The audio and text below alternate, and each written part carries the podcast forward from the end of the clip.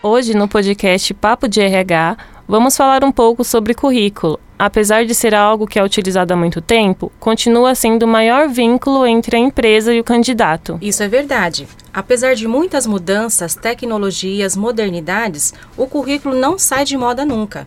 É ainda hoje a maior ferramenta de avaliação dentro de um processo de seleção e por muito tempo continua sendo um tabu. Então, que tal darmos algumas dicas para ajudar a turma a elaborar um currículo bem bacana para o mercado de trabalho? Claro, podemos classificar por tópicos para ficar mais explicativo. No primeiro, vamos começar pelos dados pessoais. É muito importante estarem sempre bem atualizados.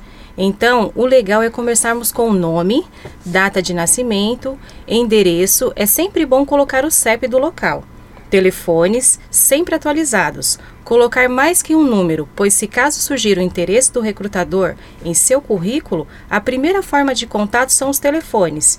Endereço de e-mail também deve estar atualizado. Procurar não colocar um endereço particular, como por exemplo, Tati doidinha. De jeito nenhum, não façam isso, pois não vai passar uma imagem muito boa para a empresa. Já pensou? Realmente é uma dica muito legal. Fiquem atentos nessas dicas. Agora passamos para o segundo tópico, o objetivo. Ele é basicamente o mais simples. O que precisa ser preenchido é apenas em qual área quer atuar. Vou dar um exemplo. Se já trabalhou como atendente e tem experiência na área, deve colocar algo relacionado ao atendimento. Nada de colocar que quer trabalhar com marketing, se não tem experiência na função. Acredito que isso acrescente nas informações e é bem dinâmico a informação, né? Então agora podemos falar no terceiro tópico, onde devemos colocar a escolaridade. Se tem o ensino médio, coloque o fundamental e o médio, caso você seja graduado ou tenha uma pós. Coloque apenas a graduação e a pós. As experiências profissionais. Sempre coloque as últimas três experiências. Procure colocar o primeiro, a mais recente e as outras duas anteriores. Para ficar fácil o entendimento, coloque o nome da empresa e em seguida o período em que ficou nela.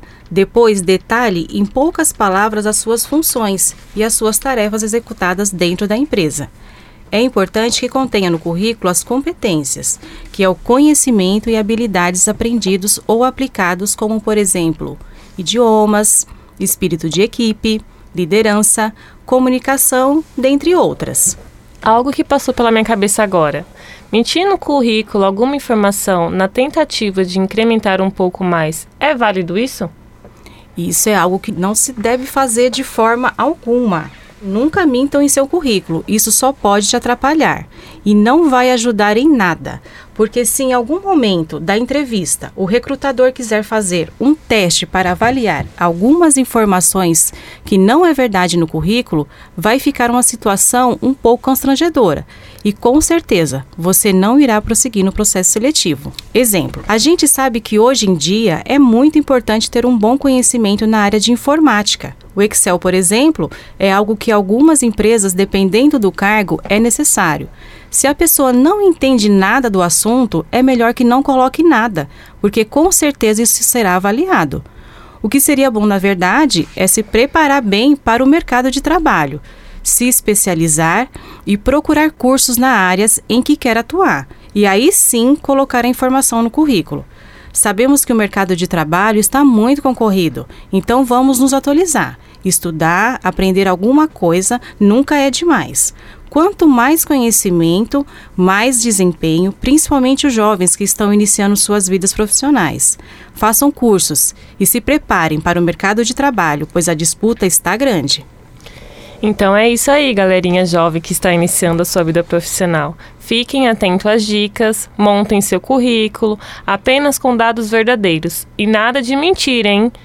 Já aproveitando, colocar foto no currículo é uma boa ideia? não é algo que podemos dizer que seja obrigatório, né? Mas pode ser colocado desde que seja uma foto que passe uma imagem profissional. No currículo comum, é melhor não colocar, e se for o caso de colocar a foto, procurar levar as dicas que foram dadas em conta. Uma outra dica é sobre a quantidade de páginas. Só deve ter mais de uma página se o candidato tiver uma trajetória muito extensa de cursos ou uma grande experiência profissional. Se não for o caso, tentar colocar tudo em apenas uma página. Mesmo porque, para o recrutador, um currículo às vezes muito extenso e sem um bom conteúdo não acrescenta. Sim, com certeza. O currículo deve ser claro e objetivo. Hoje em dia, muitas empresas usam um programa de inteligência artificial para encontrar currículos específicos para determinada vaga. Então é isso. Fica aí essas dicas para conseguir elaborar um bom currículo. Espero ter ajudado, ter tirado algumas dúvidas. Boa sorte aos jovens que estão ingressando na sua carreira profissional e quem já está no mercado, é sempre bom estar se atualizando. E acredito que as dicas foram sim de grande ajuda, principalmente para os jovens que estão à procura de uma primeira oportunidade de trabalho e até mesmo para acrescentar em seus conhecimentos. Muito obrigada. Valeu! Queremos saber: gostou de saber um pouco mais sobre o assunto? Está disponível na plataforma do YouTube o Blogueirinhos do RH. Nele terá acesso a diversos assuntos. Que tal dar uma olhada?